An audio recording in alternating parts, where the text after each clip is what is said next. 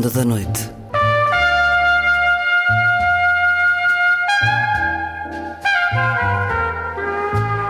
Com Luís Caetano.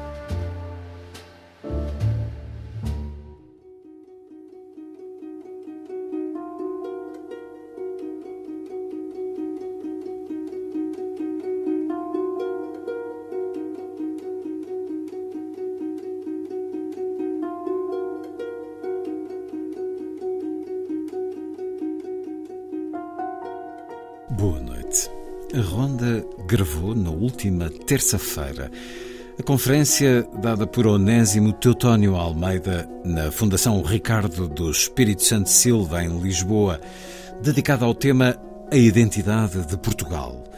Foi uma iniciativa desta instituição em parceria com a Matriz Portuguesa, Associação para o Desenvolvimento da Cultura e do Conhecimento, o professor da Brown University, filósofo e autor de livros que nos ajudam a conhecer melhor, desenvolveu uma reflexão que atravessou o passado e o presente e não se ficou pelas fronteiras da Portugalidade, sublinhou a necessidade do racional nos conflitos humanos, constatou que a sociedade não estava preparada para o descontrolo nas redes sociais, na comunicação social e de como isso levou à eleição de um homem indigno para a presidência dos Estados Unidos. Falou sobre os mitos que nos guiam, inspiram e condicionam, sobre a forma como se exerce o poder político, o equilíbrio de vontades, de necessidades e, acima de tudo, de pressões, de como para tudo isso há uma profunda exigência de diálogo. Onésimo Teutónio Almeida. Há precisamente uma semana, na Fundação Ricardo do Espírito Santo Silva, também os encontros que convidam ao pensamento vão mais longe, através da rádio, neste programa. Haverá ainda tempo para escutarmos a Sinfonia à Pátria de José Viana da Mota, o Alegro Heroico, e, na vida breve, a poesia de Jorge de Sena. Camões dirige-se aos seus contemporâneos. Vai ser assim a ronda.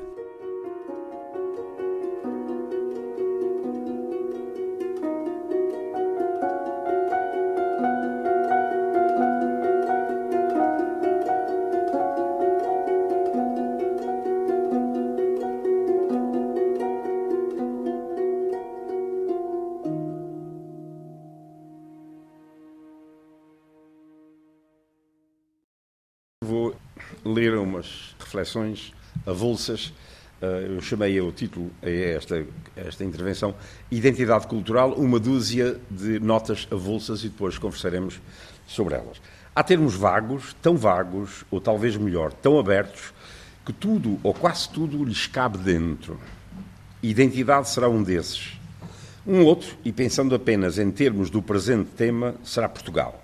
Quem diz Portugal pode dizer português ou, no caso, portuguesa, não para ser politicamente correto, mas para seguir a gramática quando adjetivo referido à identidade. Os dois vocábulos justapostos ajudam a delimitar um pouco o terreno, todavia deixam-nos ainda assim no universo sem fronteiras.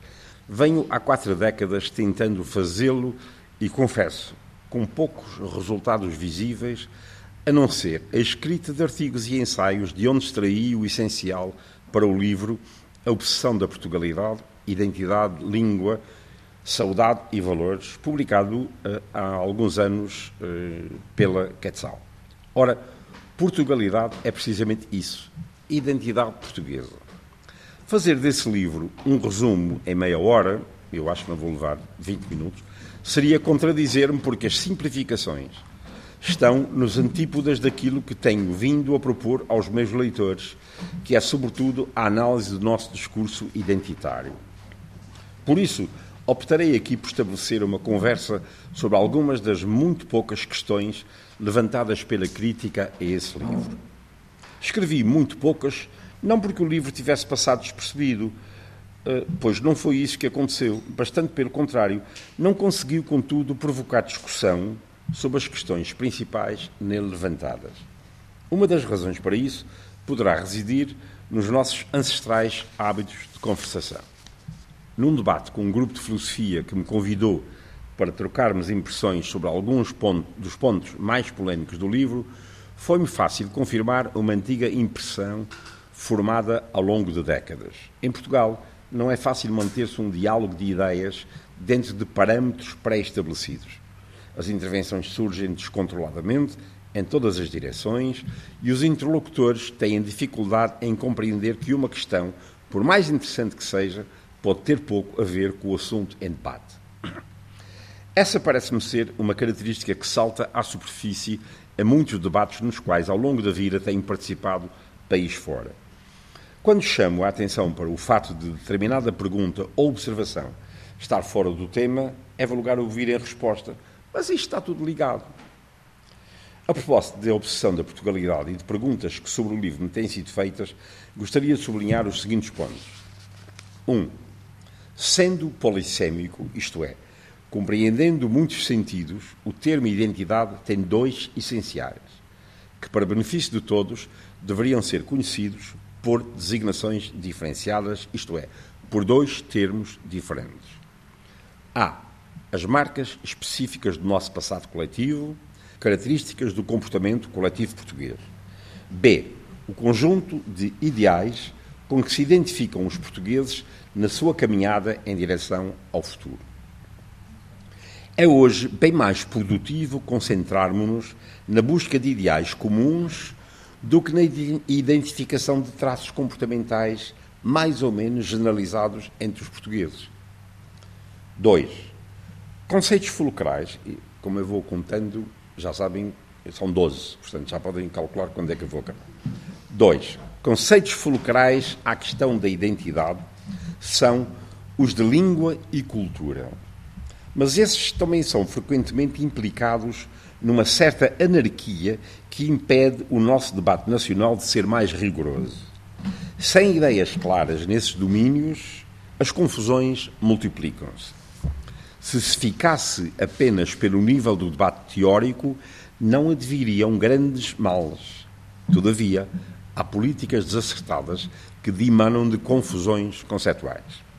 3. Poderia aduzir vários exemplos de confusões conceptuais e resultantes incoerências. Avanço 1. Um.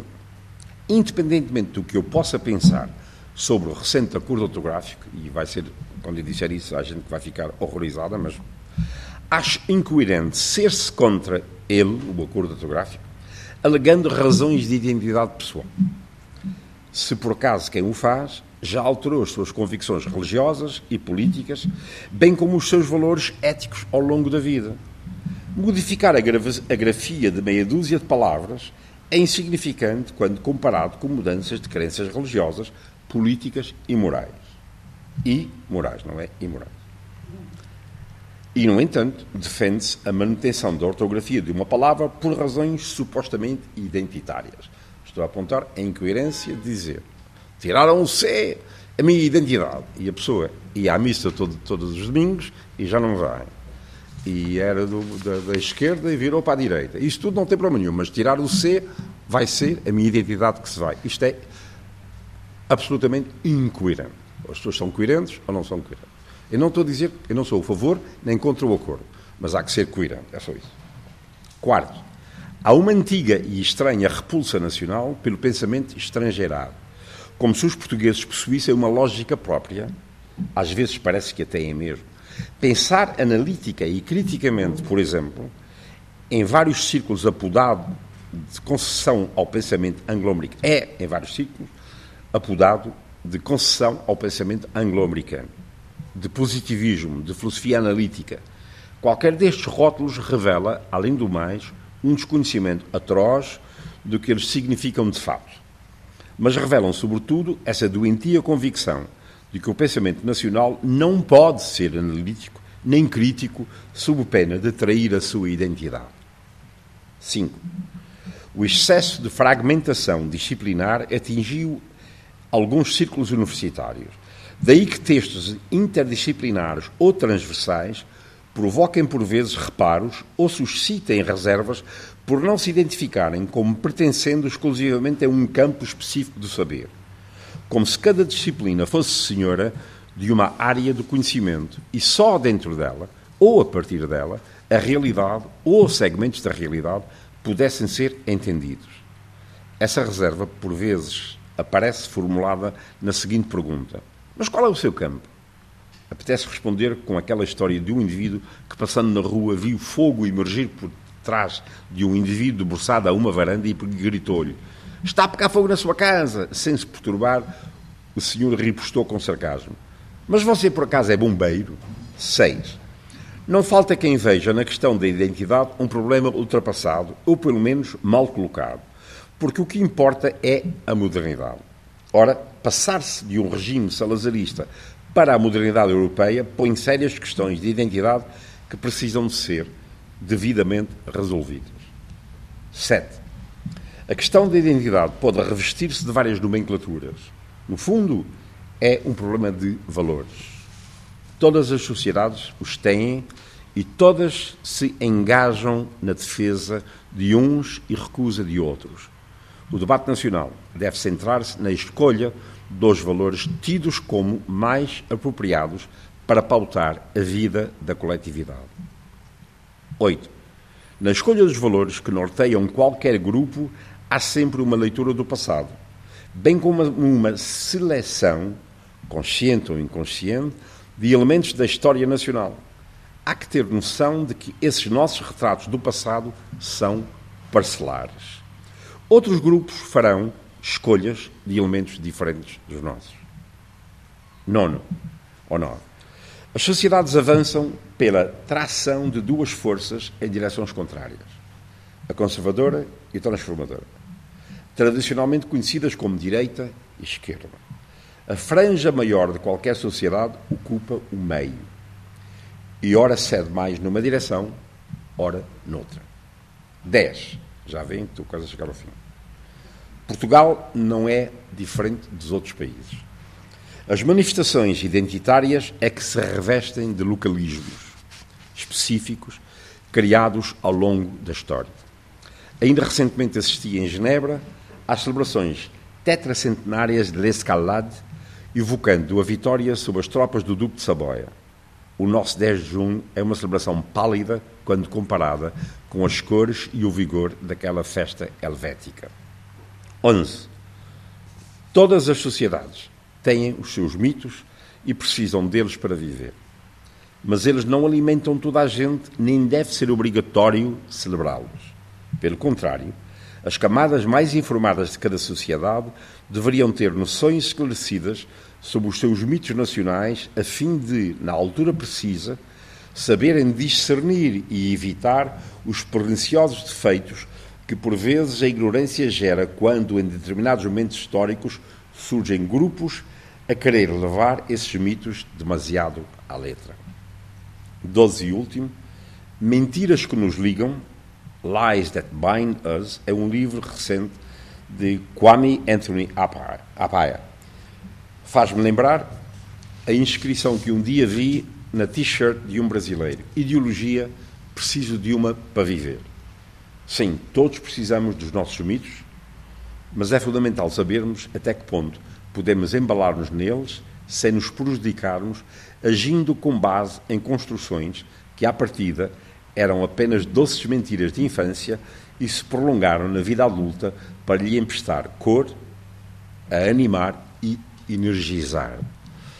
Depois disso, vieram aqui porque certamente devem ter perguntas na vossa cabeça Uh, que... não,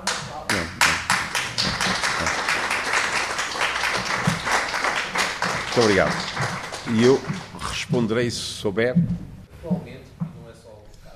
Onésimo Teutónio Almeida, na Fundação Ricardo do Espírito Santo Silva, a convite desta instituição e da Associação Matriz Portuguesa para uma reflexão sobre a identidade portuguesa.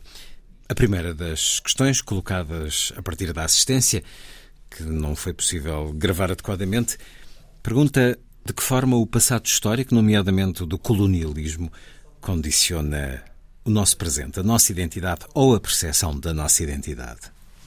Eu disse uh, aqui que todos nós precisamos de mitos e, portanto, nós temos. Vou falar no caso do salazarismo, o nosso erro foi fixarmos só no passado.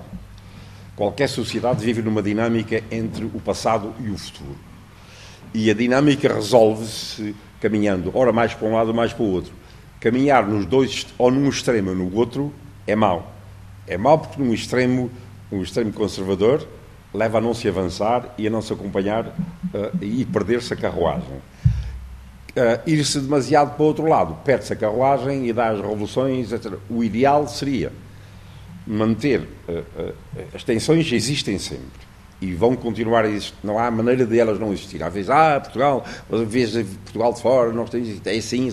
Essas tensões estão em qualquer lado. A questão é, as tensões devem ser, e num mundo moderno, no Estado moderno, negociadas. São negociações. Eu costumo dizer que um, um, um, os poderes políticos são gestores de pressões. Quem está à frente de um país é um gestor, aguenta pressões de todo lado e vai ser daqui, ser da lá, etc. Não, não é um líder, não pode ser. Não. Tem, pode ter alguma orientação, etc., mas é um gestor de pressões. E, portanto, se as pressões são só de um lado e puxam um país para trás, o país vai perder, há muito que se vai perder, porque. Portanto, eu, eu, eu costumo dizer, eh, usar a metáfora do Rui Tamisa em Londres, eu, no, no, quando aprendi inglês na, na, na juventude, havia um desenho dois cavalos puxavam um barco nas margens do Tamisa contra a corrente. E para o barco avançar, os dois cavalos caminhavam, cada um puxando para seu lado. E o barco avançava contra a corrente, porque uh, era assim, os, uh, uh, faziam um, duas linhas oblíquas, os cavalos avançavam, cada um puxando para seu lado, e o barco navegava contra, e avançava. Costumo dizer que, por exemplo, hoje nos Estados Unidos, e um bocado na Europa, está assim, os cavalos estão a puxar cada um para seu lado mas para lados opostos. E está tudo parado, não se avança. Um puxa para aqui, extremo, o outro puxa para e ninguém cede. E vai, e vai, e o perigo é arrebentar. Se não arrebentar, vai ficar aqui. Mas uma sociedade avança quando as duas puxam. Sim, senhoras, há que negociar e há que ceder. Há que negociar e ceder, porque não há, uh, no Estado moderno, no Estado tradicional, quando havia convicções religiosas que dominavam uma política, um Estado religioso tem respostas para tudo e faz-se o que a religião manda. Num Estado moderno, nós temos que aceitar que as, todas as pessoas têm direito a levar avante, a, a, a, o transformar em prática os valores em que acreditam. Mas tem que perceber que não é só. Eu não sou o único, há outras pessoas. E o que há que fazer é sentar à mesa e negociar. E vamos ceder, avançar, e tem que ser assim, não há outra hipótese, não há valores absolutos. É muito bonito dizer, ah, é ética absoluta. Não, não há ética absoluta. É impossível. Isso é uma questão. Ah, não é nada disso. Quem não entende destas coisas não entende nada de ética, porque os valores, os valores não têm. Os valores. Não há, há, a verdade, na verdade, a gente pode discutir. É, eh, é assim, é assado, a gente vai arranjar fatos argumentos daqui do lá. Nos valores não há. O valor, os valores da liberdade, da justiça, da bondade. Já é tempo de Aristóteles. É sempre a procura do meio. Do, no meio é que está a virtude, o equilíbrio. Não há uh, uh, uh, normas explícitas que dizem é assim. Não é, não há. Não é, isso é absolutamente impensável. Nunca foi. Nunca foi. E, portanto, o que há que fazer é a vida política, o espaço, a arena política, é o espaço da negociação. Tentar harmonizar a, a, as forças e as intenções e os interesses dos grupos e, e, portanto, fazer isso democraticamente sem ter que usar violência. É. E, portanto, quando o, o, num Estado dinâmico moderno, onde é sempre possível melhorar e melhorar e melhorar, é claro, as forças do progresso querem melhorar. E, e quando nós dizemos hoje melhorar, o que é que significamos? Querem melhorar em duas áreas que são absolutamente inconciliáveis, que é a área da liberdade e a área da justiça. São dois valores, se vocês foram ler John Rawls e lerem, quiserem, todo o debate da matéria contemporânea é como é que nós conciliamos dois valores que são liberdade significa cada um tem direito a ser o que quer e a justiça é todos os outros têm direito a ser o que querem. E no fundo, a justiça não é mais nada do que a, a, a, a procura de que cada um tenha a sua liberdade. Uh, nós não temos o conceito em português, mas os ingleses têm, que é o conceito da fairness, que é, que é uh, a fairness é eu quero, eu tenho direito, tu também tens. E manter esse equilíbrio, aquilo que nós chamamos justiça, é a tentativa de manter o equilíbrio entre as liberdades individuais. E, portanto, isso é negociado. Não há nada, nenhuma norma que diga até aqui está correto, não se aplica o conceito de verdade. Não se aplica às questões de liberdade e justiça. Já era assim no tempo de Aristóteles. Foi sempre assim toda a história da humanidade. Não, isso é negociado. E, e, e, não, ah, isso é relativismo. Não. Se é relativismo para ciência, foi sempre assim. Foi sempre assim. Ah, e, portanto, ah, as sociedades têm que aceitar esta tensão constante das diversas forças. E quando nós dizemos falar em progresso hoje, é hoje estamos convencidos que as duas coisas, a liberdade e a justiça, são atingíveis, só que elas são, estão em conflito. A minha liberdade total está em conflito com a liberdade dos outros. E o que é que há? Há que negociar. Não se pode ter as duas coisas. Não se pode. E o que há que fazer é, aos que exigem a liberdade absoluta, dizem calma, calma, calma. E aos que exigem a justiça absoluta, dizem calma, calma, calma. E é essa negociação que é preciso tentar conseguir-se. E, portanto, as pessoas que querem o progresso, o progresso é a melhoria. O progresso não é mais do que a tentativa de fazer chegar à maioria das pessoas a liberdade individual. Portanto, a justiça será levar à maioria das pessoas a liberdade individual. Mas isso é uma tensão complicadíssima de se pôr em prática. E, portanto, há, eh, quando as pessoas. Eh, por, outro lado, as pessoas que dizem, ah, não tens que manter o passado, a experiência. O passado, o passado é mais.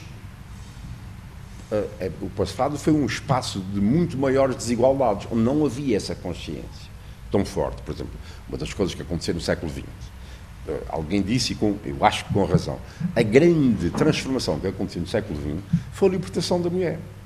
Antes não havia, havia uns quantas pessoas aqui ou quatro. Ninguém se tinha passado pela cabeça que as mulheres tinham direitos iguais aos homens. E agora, a manter a nossa identidade e queres voltar ao século XVI, como é que era?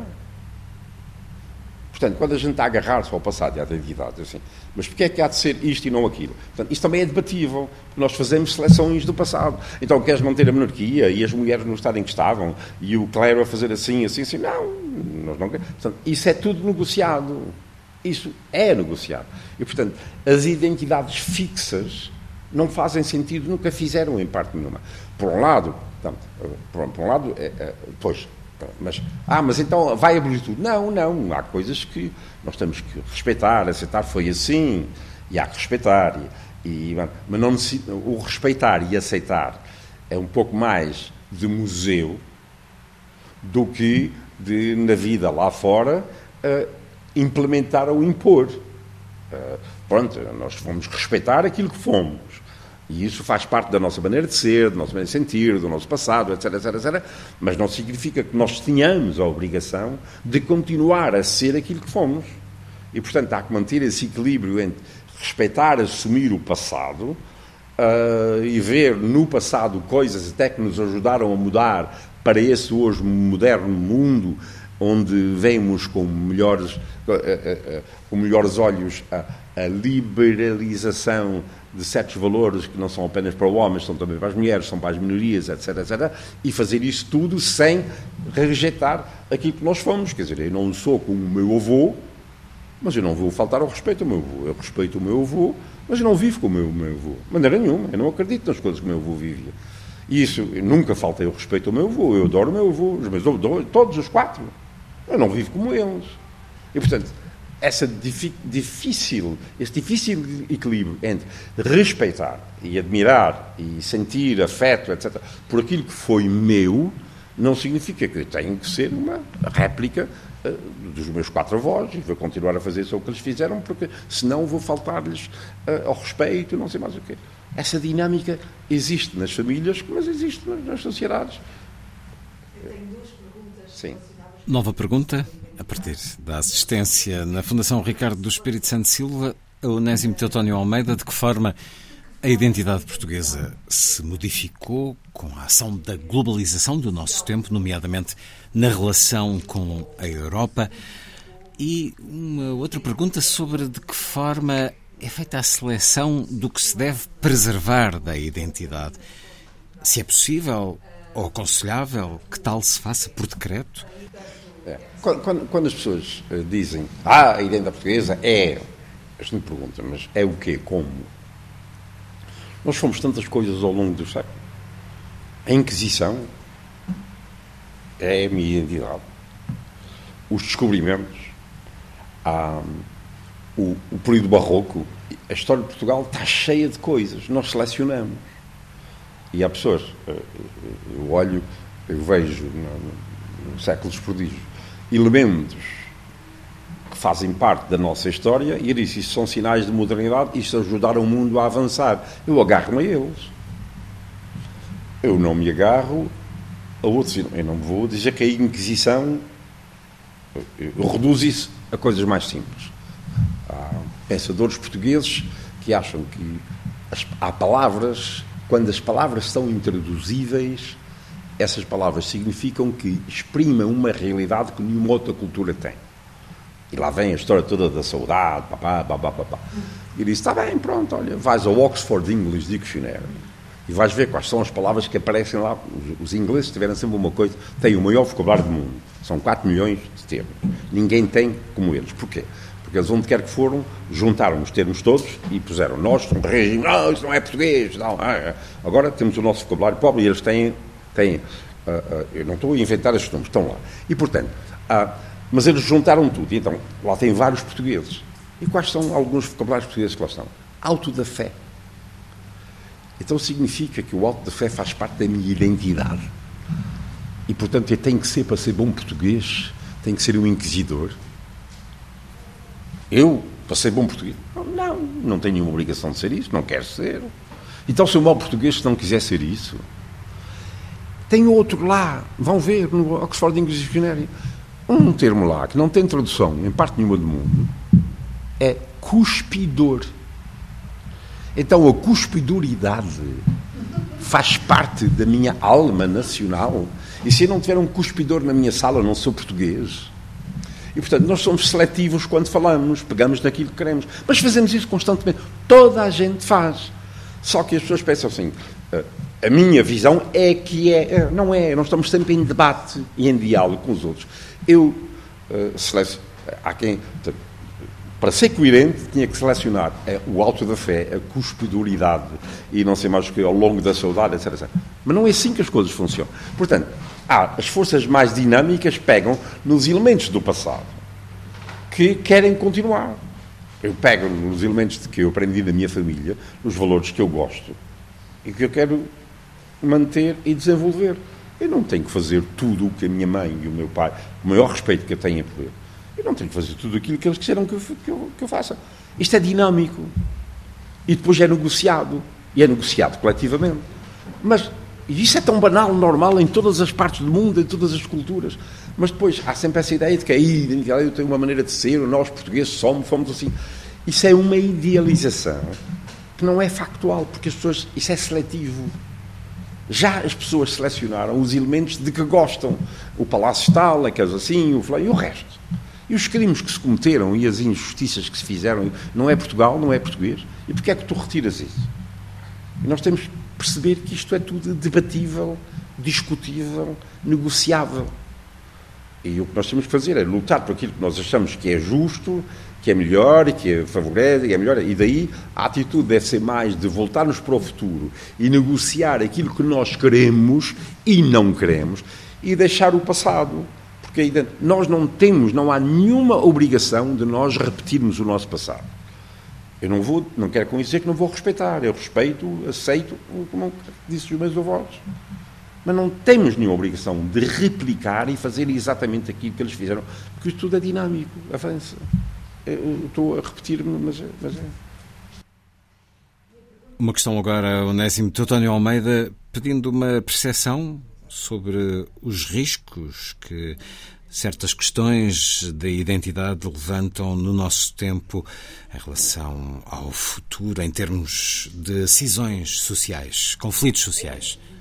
Já fui mais otimista porque eu nunca esperava eh, de, em vida ver o que está a passar nos Estados Unidos. Nunca pensei que isso era possível. Porque houve sempre a ideia de que uh, uh, fui educado nisso, uh, que é os anos vão passando e pronto, e com a educação, a, a democratização da educação, a razão, e a razão significa, não é a razão, nós não somos racionais, os seres humanos não são fundamentalmente racionais. Isso é um erro, porque quando Aristóteles falou no, no, no, no homem como animal racional, ele estava a comparar com os animais. E naquela altura pensávamos que os animais não tinham, não pensavam. Os animais pensam. Naquela altura, assim, em termos comparativos, os homens têm um elemento que os animais não têm. E isso levou à ideia de que os seres humanos são racionais. Os seres humanos não são racionais. A razão é única e exclusivamente uma capacidade que as pessoas têm de, de, de estabelecer ligações lógicas entre fatores. Os seres humanos são dominados por emoções profundas, uh, boas ou más, mas muito profundas, e us, usamos a razão para interligá-las, para argumentar, etc. Isso uh, é hoje um dado perfeito. E, portanto, uh, mas nós pensávamos que a sociedade moderna, na sociedade, os seres humanos eram capazes de controlar as suas emoções sem ser necessário entrar em guerras e sentar-se à mesa e dizer assim: aqui eu vou utilizar a cabecinha e pensar e, dizer assim, deixar as minhas emoções dominarem-me e vamos controlar e sentar e vamos negociar e vamos decidir o que é que nós vamos fazer. Vamos fazer assim, assim, assim. E quanto mais iluminados educados, instruídos nós fôssemos, mais facilmente isso se conseguia. E, portanto, nós estávamos a caminhar para um Estado moderno onde cada vez mais seria mais fácil fazer. E depois havia as forças estatais que estavam institucionalizadas. As instituições eram poderosas, muito fortes, estavam todas precavidas contra eventuais abusos contra a, a, a, na sua atuação com o sistema judiciário, o legislativo, o executivo, e estava tudo garantido. Até conhecer a gente como o Trump, que vem e estraga tudo e faz e ninguém. E depois. Eh, bom, isso é um péssimo. Eh, eh, isso é um sinal de que, afinal, não está tão garantido como pensávamos este caminho para onde caminhávamos. Se nós deixarmos de procurar acertar um caminho nessa direção é o caos total. Por pior que seja, não tem melhor. Quando Churchill disse que o, o sistema democrático é o pior de todos, exceto todos os outros, tinha intuído esta coisa que é muito, muito séria, que é, se nós não formos por aí e tentarmos controlar gente como Trump, e controlar e, e, e, dar força às instituições. Mas assim, bem ou mal é isso. Vamos corrigir as instituições, vamos melhorá-las, mas este é o Estado moderno e é a única maneira que nós temos que é assim, ouve, controla as tuas emoções, controla os teus sentimentos, não vais pegar numa pistola e atirar e resolver um argumento com a pistola. Baixa as fervuras, senta-te aqui e vamos negociar isso. E, portanto, usa a cabecinha e, e, e, e e o perigo é, as guerras acabam, as guerras mundiais entram quando as pessoas perderam a capacidade de negociar e vão resolver à força. E quem ganhar é que vai ganhar. E quem ganhar uh, pode não ser o grupo que tem os ideais melhores para nós. Quem ficar à frente é que vai impor, em inglês é might, might is right, que é quem tem o poder manda. E, portanto, nós estamos numa situação muito complicada, que é, é possível esse ideal do Estado democrático moderno conseguir uh, que as instituições uh, consigam uh, manter ou impor-se e fazer com que nós possamos pacificamente resolver as nossas diferenças, ou a gente vai resolvê-las lá no campo de batalha e a, e a, e a minha e eu já disse isso mais de uma vez, que nós não podemos perder a esperança, não podemos. E não podemos deixar de pensar que há que seguir os, da melhor maneira possível os processos democráticos para conseguir isso, porque é melhor assim do que a anarquia ou de que a destruição pode vir total de uma terceira guerra mundial. E há que manter sangue frio. Isto é tão claro para mim na minha cabeça, tão nu, tão simples. A, a há 10 anos eu diria, as instituições são muito fortes e hoje estão muitíssimo bem, muito seguras e com calma lá se chegará. Hoje não sei. Hoje não sei e creio que ninguém sabe. E a gente procura e ausculta e vê, todos os dias há novidades e todos os dias há isso e há, há porque as instituições não estavam preparadas, não estavam. Para o descontrolo na comunicação social, nas redes sociais, para o descontrolo porque havia filtragem, havia coisas que não se dizia, que não se fazia, porque havia um certo decoro, etc. Não, isso está completo. Qualquer um tem liberdade de dizer o que quiser, de fazer o que quer. E agora, e quem é que tem direito de impor, de controlar, etc. E está tudo, está, está tudo aberto. Não, não era assim. Havia uma, instituições muito sólidas e só por baixo havia, e era difícil controlar. Hoje, o espaço está tudo aberto e é uma selvageria nós estamos hoje no mundo de Thomas Hobbes. Thomas Hobbes, quando veio com. Uh, assim, o mundo é uma selva, os seres humanos são selváticos e há que ter o Estado forte para controlar a besta. E foi isso que ele viu. Os ingleses perceberam. Uma das coisas que o Marx nunca percebeu, o Marx não sabia nada de, de ciências uh, humanas nem psicologia. O Marx não entendeu foi o grande erro de Marx, foi não entender a psicologia humana e pensar que uma geração ou duas limpava os seres humanos e ia tornar pessoas nobres e com ideais. Isso foi o erro maior. Todo, todo o marxismo. Não foi as leis da economia, não, não foi não entender. Eu digo isso tanta vez, Damasio já repetiu isso, mas muito antes dele já tinha dito isso e escrevi isso, que era Shakespeare entendeu muito melhor os seres humanos do que Marx.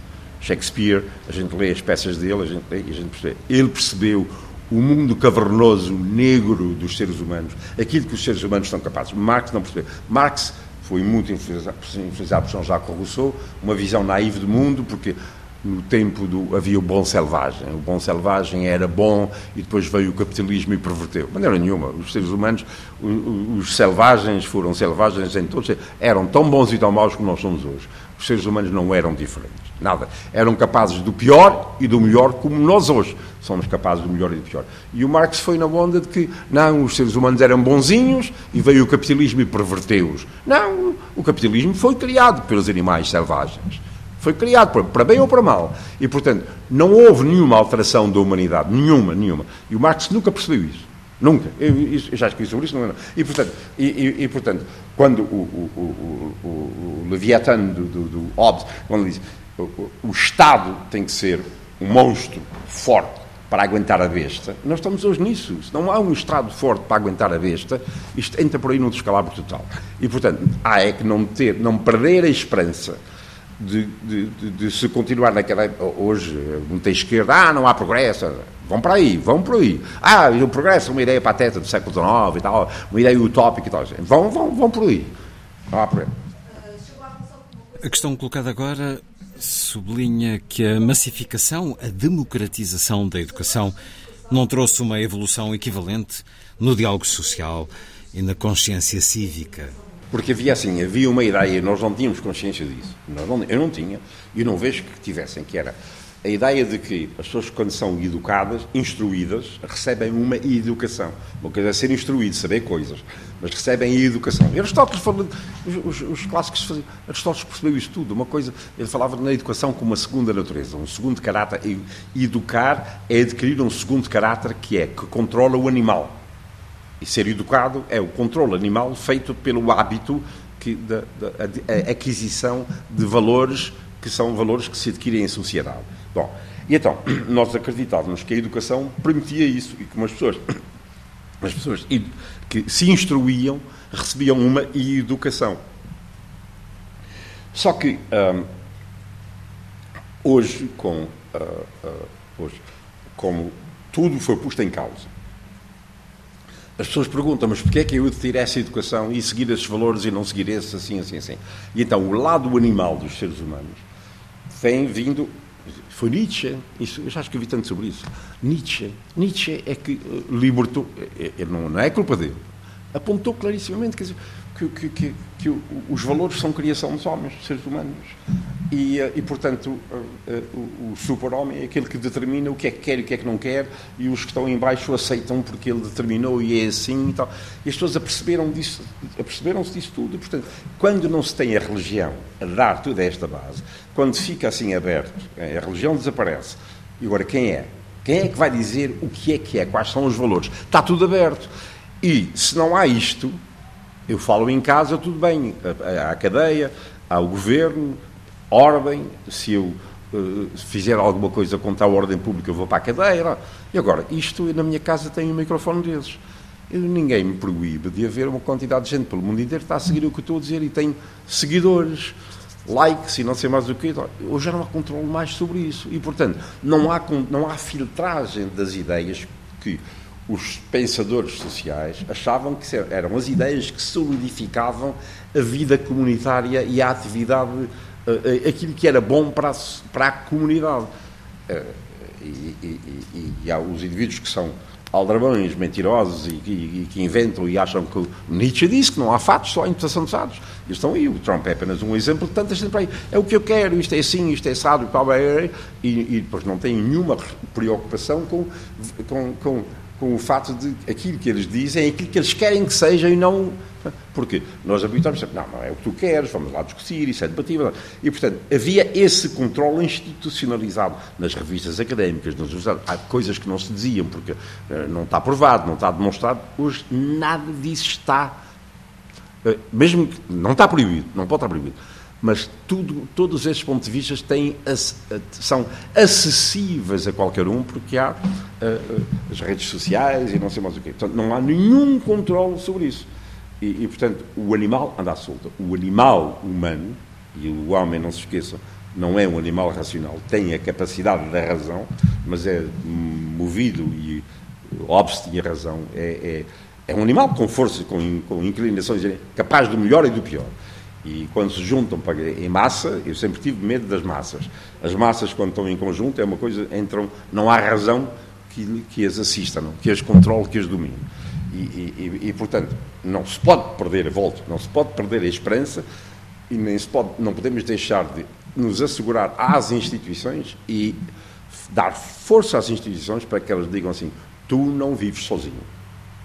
E tu tens de te habituar ao fato de tu queres isso, mas há isto, e isto, e isto, e isto. E, e, e, e, o que está a passar nos Estados Unidos, é, é muito importante ver, já, já acabo, o que está a passar nos Estados Unidos, ver como é que as instituições estão a tentar conseguir uh, uh, fazer isso. Eu ainda acredito que elas vão conseguir, mas não, não, aquilo não, não existiu ainda em parte nenhuma, porque não se chega, porque nem parte nenhuma do, do, do mundo se tem Uh, todos os debates são tão abertos como lá, e a gente vê quais são as forças, e uh, os poderes não, nunca imaginaram por exemplo, que alguém como o Trump ia dizer, não faz caso, não quer saber, pá, pá, e como é que é, como é que se faz? E sobretudo com o antigo presidente, é, como é que é, nunca aconteceu e tal. E essa novidade, isso, depois tem, tem, tem efeitos do género, uh, uh, a gente depois já não quer saber, quer defender o... Depois entra-se nos cultos, e a psicologia do culto, que é, que é como é que gente honesta e séria é cegamente a favor de um louco mentiroso, o aldrabão, do pior que eu já conheci na, na vida. Posso dizer isso à vontade porque está mais demonstrado, não é? Não, como, é como é que é possível? E, e, e, mas o que acontece lá pode acontecer em qualquer outro sítio.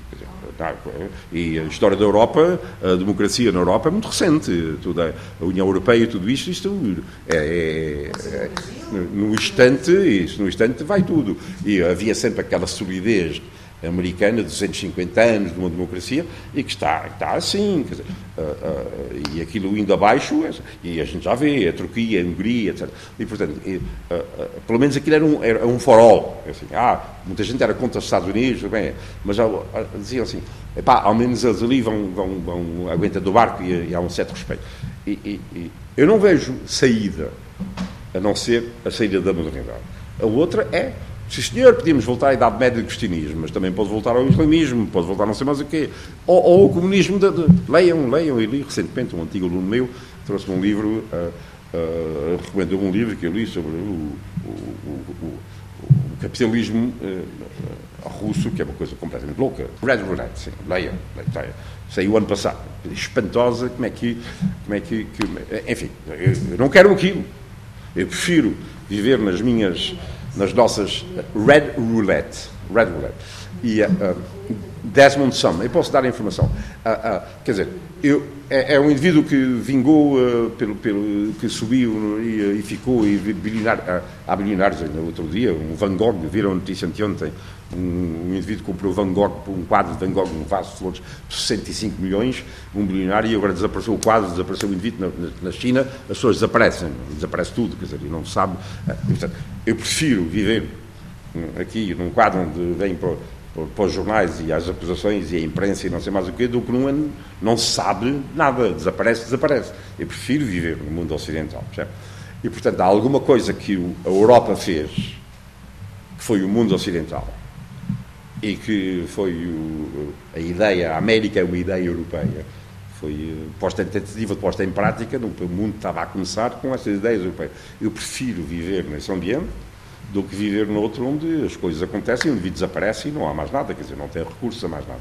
E, portanto, nós temos na Europa, agarrar-nos àquilo que é a tal modernidade que foi criada por nós e aguentar, uh, aguentar-nos a ela o máximo que pudermos e não deixar e, e, e os exageros de vários anos dizer, calma aí, não, vocês não estão sozinhos, estão aqui, calminha, calminha, abate as fervuras e, e, tem que ser, e tem que ser. E isso tem que ser com o Estado forte. Tem que ser com o Estado forte. Okay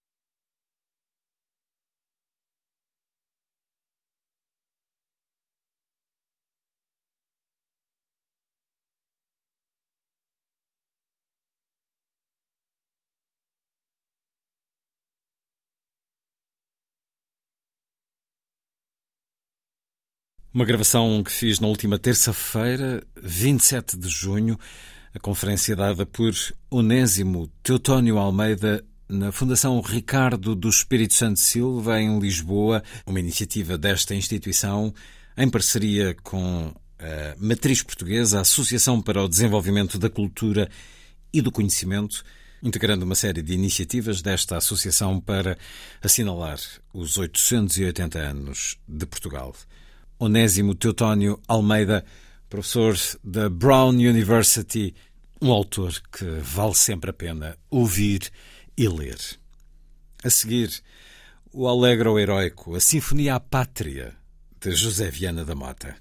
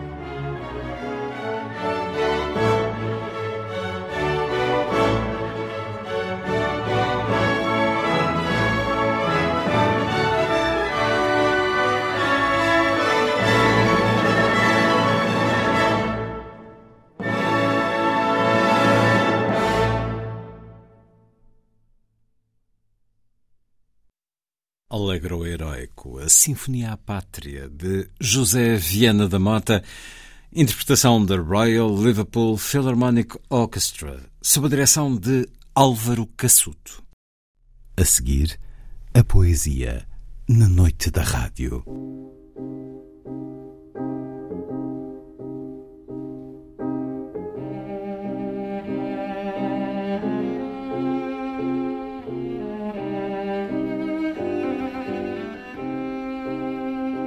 A vida breve.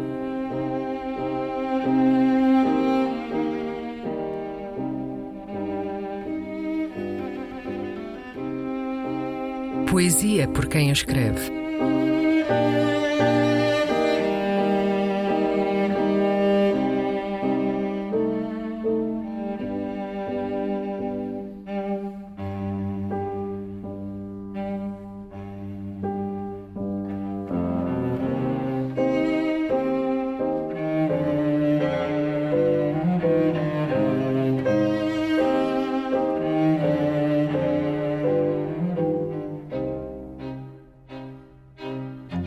Camões dirige-se aos seus contemporâneos.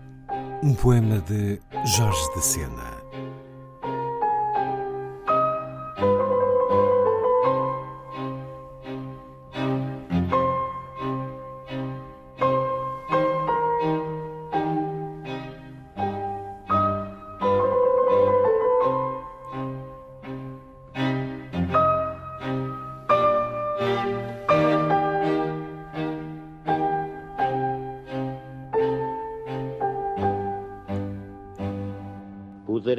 Roubar-me tudo. As ideias, as palavras, as imagens e também as metáforas, os temas, os motivos, os símbolos e a primazia nas dores sofridas de uma língua nova, no entendimento de outros, na coragem de combater, julgar, de penetrar em recessos de amor para que sois castrados. E podereis depois não me citar, suprimir-me, ignorar-me, aclamar até outros ladrões mais felizes.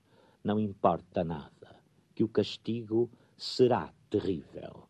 Não só quando vossos netos não souberem já quem sois, terão de me saber melhor ainda do que fingis que não sabeis, como tudo, tudo que laboriosamente pilhais, reverterá para o meu nome, e mesmo será meu, tido por meu, contado como meu, até mesmo aquele pouco e miserável que só por vós sem roubo haveríeis feito. Nada tereis, mas nada, nem os ossos, que um vosso esqueleto há de ser buscado para passar por meu. E para outros ladrões, iguais a vós, de joelhos, porem flores no túmulo. Camões dirige-se aos seus contemporâneos a poesia de Jorge de Sena na voz do autor. Está feita a ronda, a si, obrigado por estar com a rádio. Boa noite.